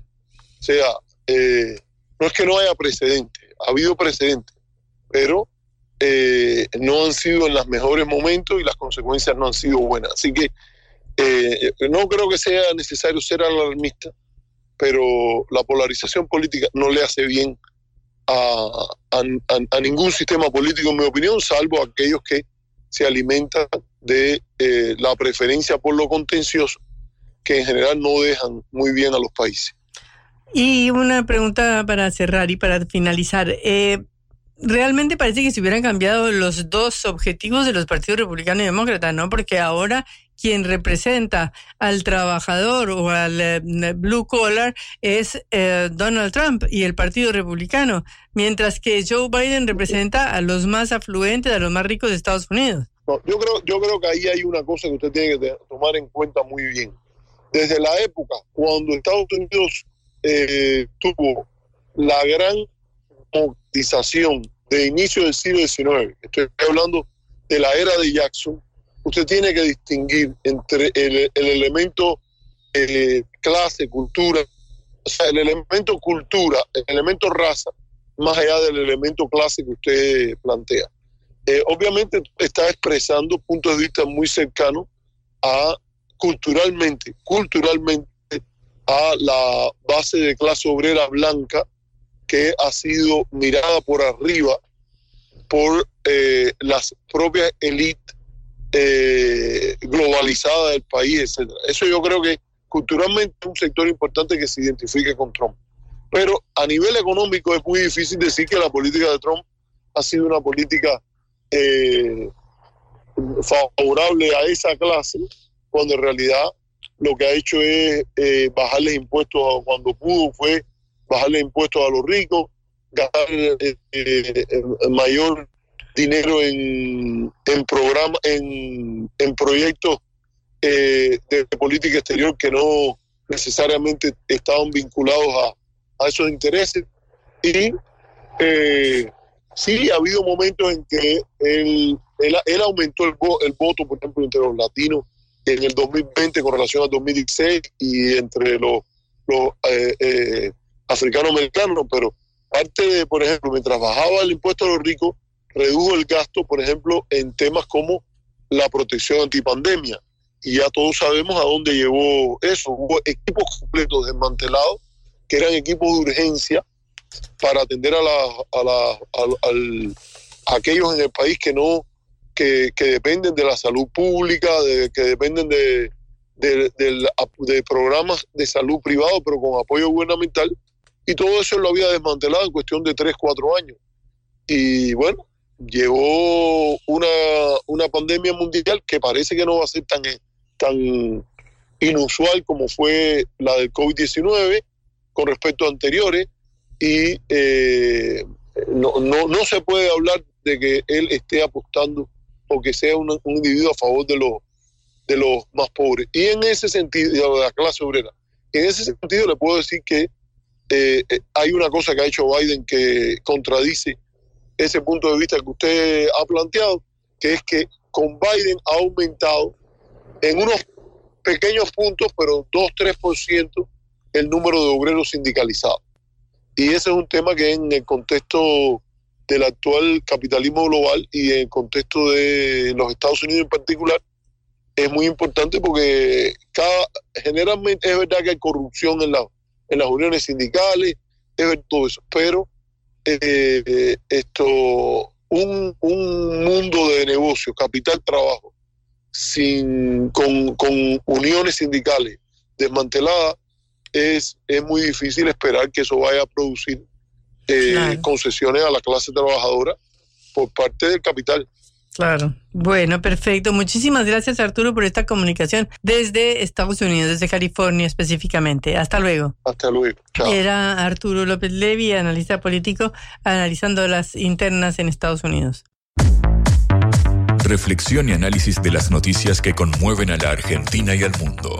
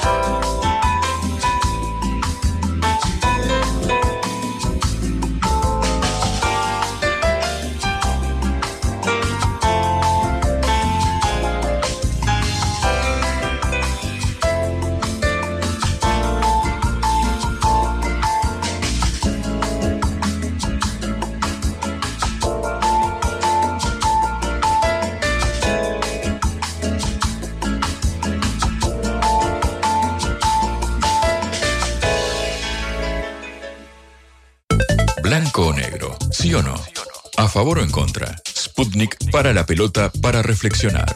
La economía de Uruguay es eh, uno de los misterios más interesantes que hay en el Cono Sur porque continúa creciendo a pesar de los eh, muy pésimos indicadores de su vecino, el país nuestro, Argentina. Eh, pero, sin embargo, el Banco Mundial presentó un informe donde dice que va a crecer en un 2 ciento en 2024. El documento de, que ya tiene em, unos días de publicado dice que las proyecciones superan la media regional y que está prevista una expansión de la economía en la cual solamente sería superada por la economía de Paraguay. ¿Cuál es ese em, pequeño milagro uruguayo que hace que no se contamine de la situación de la Argentina y cómo incide la situación de la Argentina en Uruguay? Hablamos con Bruno Gianotti, economista del Instituto Cuesta Duarte del PIB cnt es decir, de la Central Sindical. Bruno, un gusto saludarlo. Patricia y Juan Lehmann desde Buenos Aires. Hola, un gusto saludarte, Patricia. Un saludo a toda la audiencia y Encantado de hablar contigo. Bueno, Bruno, eh, nos sorprende siempre de este lado del Río de la Plata escuchar los indicadores de Uruguay, que el dólar lleva en 38, 39 hace no sé cuánto tiempo, que eh, las cifras de crecimiento se mantienen a pesar de, digamos, de la situación de su vecino, que es uno de los principales socios eh, comerciales de Uruguay. ¿Cuál es el... es cierto que Uruguay está creciendo, cuáles son los problemas que tiene y cómo le afecta la, la, esta vecindad con Argentina? Bueno, Uruguay en términos de crecimiento económico ya en los últimos 6, 7 años viene mostrando tasas bastante moderadas. Es cierto que tiene una ventaja importante respecto de otros países de la región, que es la estabilidad. Sí, en Uruguay no hay grandes, eh, no suele haber grandes variaciones en cuanto a las tasas de crecimiento. Eh, salvo obviamente en lo ocurrido en el 2020 con, con el tema de la pandemia y el posterior rebote, pero si uno extrae esos datos excepcionales de, la serie histórica, uno mira que todos los años Uruguay crece a tasas muy parecidas, en torno al 2%, ¿sí? Este, después de un ciclo de crecimiento más acelerado que fue entre el, entre el 2005 y el 2015, eh, en función del auge del modelo agroexportador registrado en esos años. Después entró en una especie de, meseta con un crecimiento bastante bajo, estable, pero bastante bajo. Y bueno, algo que nosotros este, vemos con preocupación es que ha, habido bastantes dificultades, tanto en el gobierno anterior como en el gobierno actual, para encontrar las formas de salir, digamos, de esa, entre comillas, trampa de bajo crecimiento, como casi todo en la vida. Eh, uno puede mirar el, vaso medio vacío y, o el vaso medio lleno, ¿no? Como decimos acá. El vaso, el vaso medio lleno sería esta estabilidad, esta este, previsibilidad de lo que va a ocurrir. Nunca hay este, situaciones de cimbronazos fuertes de un momento a otro, grandes cambios de la, de la situación económica radicales, digamos. Pero también es cierto la parte vacía del vaso es que este, Uruguay, si sigue creciendo a tasas tan, tan bajas, tan moderadas, este, de aquí a muchos años para adelante va a ser difícil poder generar un, una expansión del estado de bienestar más potente, una, un abatimiento de, los índices de, pobreza infantil, que si bien son más bajos que en otros países de la región, todavía nos preocupan en, en este en este lado del charco, como decimos, este, y bueno, este, ese es un poco el panorama. Para el año que viene se espera un crecimiento este, un poco más alto que este año, pero principalmente por lo que llamamos el efecto rebote. Y 2023 fue un año de crecimiento muy bajo, menos del 1%, fundamentalmente por, por la situación de la sequía y cómo nos afectó también la situación de Argentina. En, en Uruguay durante 2023 hubo lo que se llama un desvío de consumo. Muchos uruguayos durante todo el año fueron a, consumir bienes y servicios en Argentina por la diferencia de precios. Eso tiene una parte positiva, que es que los uruguayos pueden hacer valer un mayor poder de compra consumiendo más bienes y servicios este, del otro lado del, río, pero la parte negativa que tiene es que afecta a la actividad económica local y puede haber generado algún algún cierre de empresas, sobre todo en la, región fronteriza con Argentina, y bueno, eso en 2023 hizo que el crecimiento fuera fuera prácticamente cero. Este, si bien se valora que no haya habido una caída de la actividad económica, que era una posibilidad cierta. En el 2024, por ese rebote, seguramente tengamos una tasa de crecimiento del entorno del 3%, este, eh, en referencia a 2023, pero sigue siendo una tasa todavía insuficiente para algunos desafíos que tenemos como país por delante. Uno ve, digamos, los consumos en Uruguay y en Argentina. Yo viajo bastante a Uruguay por las razones laborales y ve eh, que el, nivel de vida de Uruguay tiene unos costos altísimos. Es decir, el boleto de colectivo vale un dólar cuando acá vale, no vale 100 pesos, no vale eh, 10 centavos de dólar eh, ahora que acaba de subir. Para decir una cifra, pero si no tomar el teléfono eh, que un plan de Movistar vale 40, 50 dólares y aquí un plan de Movistar vale 7, 10, 12 dólares a lo sumo, o las tarifas del agua o las tarifas de la luz o las tarifas del gas, que cualquier casa, cualquier pequeño departamento en Uruguay paga 50 dólares y aquí obviamente hay unos subsidios enormes, pero se pagan a veces un dólar o dos dólares por los consumos.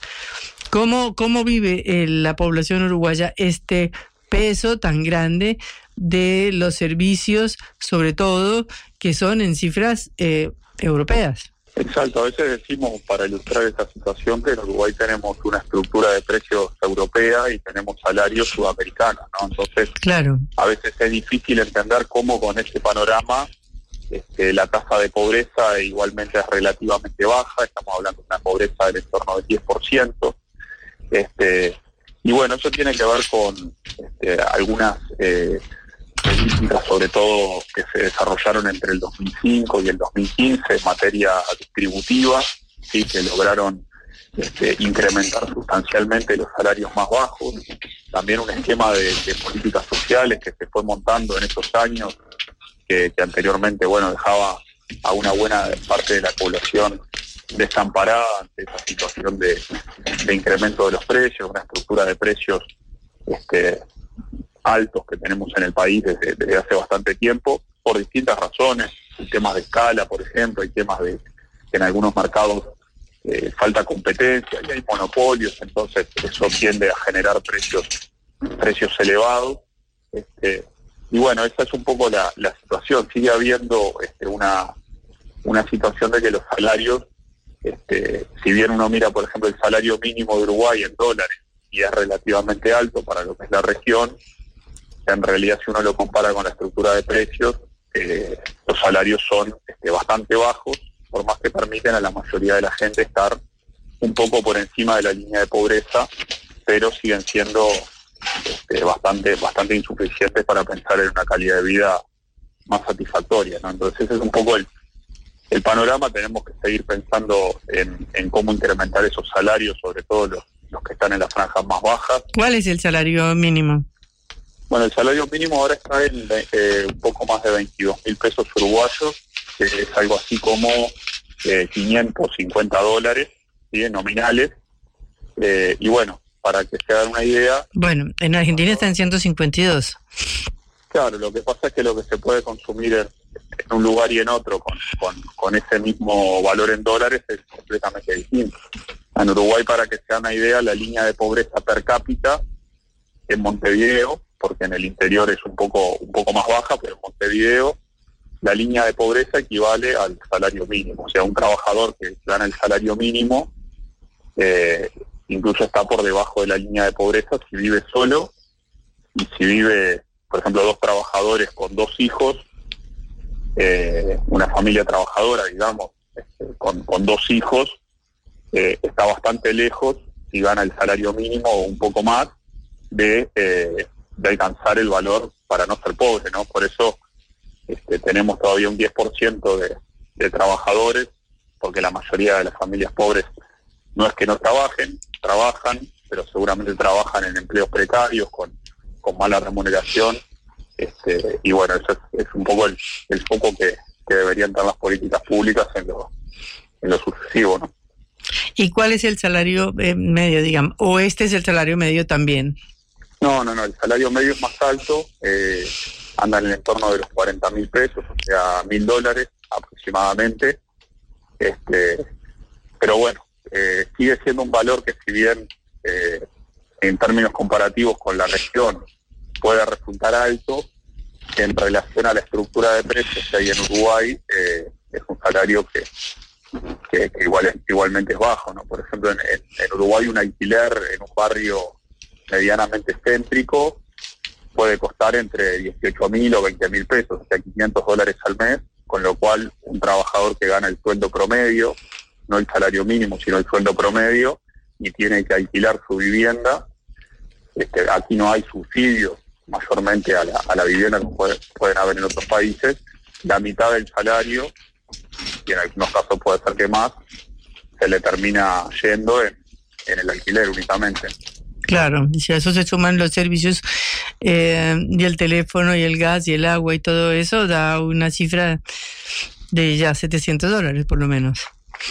Sí, sí, sí, los servicios en general son caros. Tenemos un, de todas formas la ventaja de que la mayoría de los servicios públicos, como la telefonía, la electricidad, están en manos de empresas públicas, que eso permite al Estado darle cierta, cierta flexibilidad para hacer políticas sociales a través de, las tarifas en algunos casos, pero este, de todas formas, si uno suma todo, también la canasta alimenticia, por más que Uruguay es un gran productor de alimentos, igualmente este, los alimentos en general su precio se fija por la referencia internacional, entonces este, en el 2021, 2022, que los alimentos subieron mucho en todo el mundo, eso también impactó en la canasta de, de precios de, nuestro país, subieron mucho el aceite, los productos en base a cereales, la carne, este, y, bueno, eso evidentemente genera genera dificultades, sobre todo para los asalariados con ingresos más bajos de, de llegar a fin de mes. O sea que, bueno, en Argentina se pinta Uruguay como este país donde hay una situación económica excepcionalmente favorable, pero realmente si hay un trabajador en Uruguay encuentra difícil llegar a fin de mes, así los salarios sean eh, tres, cuatro veces más grandes que los de Argentina, ¿no? Es así, es tal cual lo dijiste, ¿no? No, no es un paraíso ni mucho menos en Uruguay. Eh, siempre o, a veces ocurre que en las comparaciones, dicen que las comparaciones son odiosas, bueno, eso ocurre un poco que si uno uno se compara, este, puede terminar con una visión un poco no, no del todo correcta de, lo que es la realidad. Y en Uruguay, si bien uno mira los indicadores y, este, y, se puede sentir conforme si se compara con, con la región, ¿no? una pobreza de 10%, este, una indigencia que está por debajo del 1%, este, un índice de desarrollo humano relativamente alto para la región. Eso no implica que sea una situación deseable, ni, mucho menos, sino que creo que Uruguay termina siendo, digamos, termina estando mejor que la mayoría de los países de la región, más que nada porque el resto está mal, y no tanto porque Uruguay haya tenido un proceso de, desarrollo este, tan importante, ni, mucho menos. Este, y bueno, si uno mira esos indicadores y los compara con otras regiones, ¿no? Con Europa, los países de Europa del Sur, por ejemplo, ni siquiera con los más desarrollados, seguimos estando bastante, bastante lejos. Claro, bueno, Bruno, muchísimas gracias por este informe y estas comparaciones muy útiles para eh, los argentinos que hacen un mito de vivir en Uruguay y resulta que no es tanto. Hasta luego. Bueno, gracias a ustedes, un abrazo grande. Era Bruno Giometti, economista del Instituto Cuesta Duarte, dependiente de la central sindical del PIT-CNT. Esto es Cara o Seca, el programa de reflexión y análisis de Sputnik por concepto FM.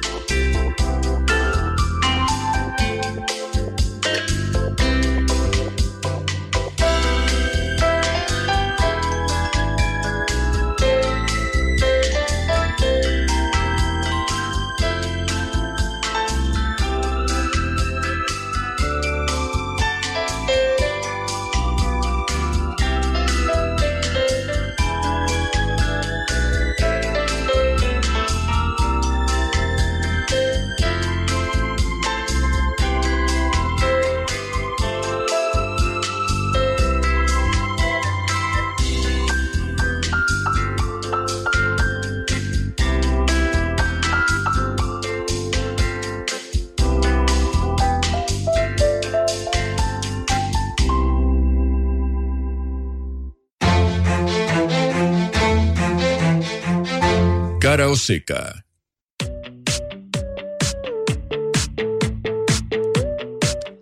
Terminamos nuestra jornada informativa de hoy, mejor dicho, no la terminamos, la cortamos porque podríamos informar todo el tiempo qué pasa en este bendito país del Sagrado Corazón de Jesús, de Javier Milei, del peronismo, del PRO, de Mauricio Macri, de Patricia Bullrich, de los protocolos contra los piquetes, del calor intenso que está haciendo, de las manifestaciones, de las tormentas que se avecinan, bueno, de todo lo que podemos hablar durante toda esta semana en estas dos horas de cara o seca. Eh, desde ya eh, saludamos el trabajo de eh, Johnny Valderrey y de Celeste Vázquez en la operación de este programa y la inestimable producción de Augusto Macías. Recuerden que nos pueden escuchar otra vez por sputniknews.lat y que tienen que seguir nuestro canal de Telegram Sputnik Mundo para enterarse de lo que está pasando en otros lugares del planeta. Hasta luego. Vamos a hablar clarito. La guerra contra las drogas ha fracasado. Se ha producido un genocidio en mi continente. Tenemos nosotros que plantar una sola voz, y que América Latina, el Caribe, le diga a los Estados Unidos de Norteamérica, no más golpismo. Y se aplica lo que decía Tolstoy, un gobierno que no procura la justicia no es más que una banda de malhechores. Qué cosa rara que diga gracias a la vida a pesar del dolor, porque mi hija dio la vida sabiendo que había que cambiar. La vi ahí que, que brillaba, que sobresaltaba en, en, ese estadio hermoso y no lo pensé y, y la fui a besar. La vida está llena de tropezones y de fracasos, pero es hermosa. Cara seca.